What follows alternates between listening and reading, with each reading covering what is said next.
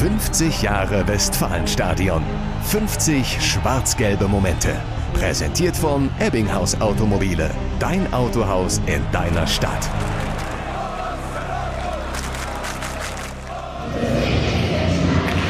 Egal, ob der BVB im Abstiegskampf oder im Titelrennen war, wenn die Sonnenkinder in ihren weißen und gelben Shirts im Mittelkreis mit ihrem Programm losgelegt haben, waren die Zuschauer sofort dabei. Haben da auch immer mehr mitgemacht. Die Südtribüne war begeistert immer, aber auch das ganze Stadion hat mitgemacht. Hans W. Schumacher aus Selm war der Chorleiter. 1989 hat unter seiner Leitung alles begonnen.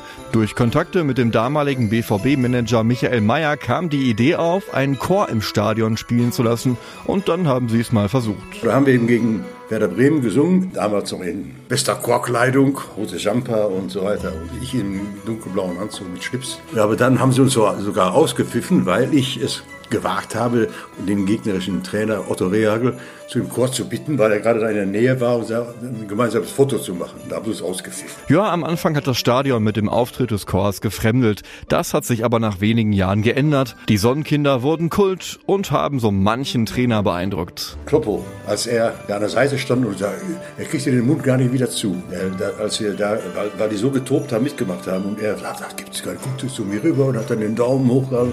Fand er also ganz toll. Nur eines ist regelmäßigen Stadionbesuchern aufgefallen. Jedes Jahr hat der Auftritt irgendwie gleich geklungen.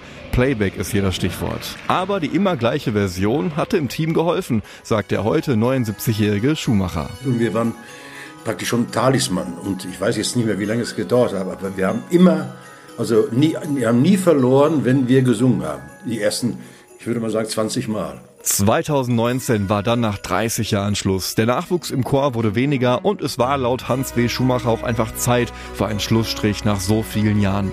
Die Fans fanden es schade, haben die Sonnenkinder aber dann wie einen verdienten Spieler verabschiedet.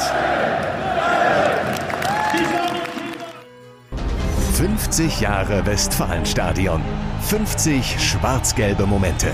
Präsentiert von Ebbinghaus Automobile. Dein Autohaus in deiner Stadt.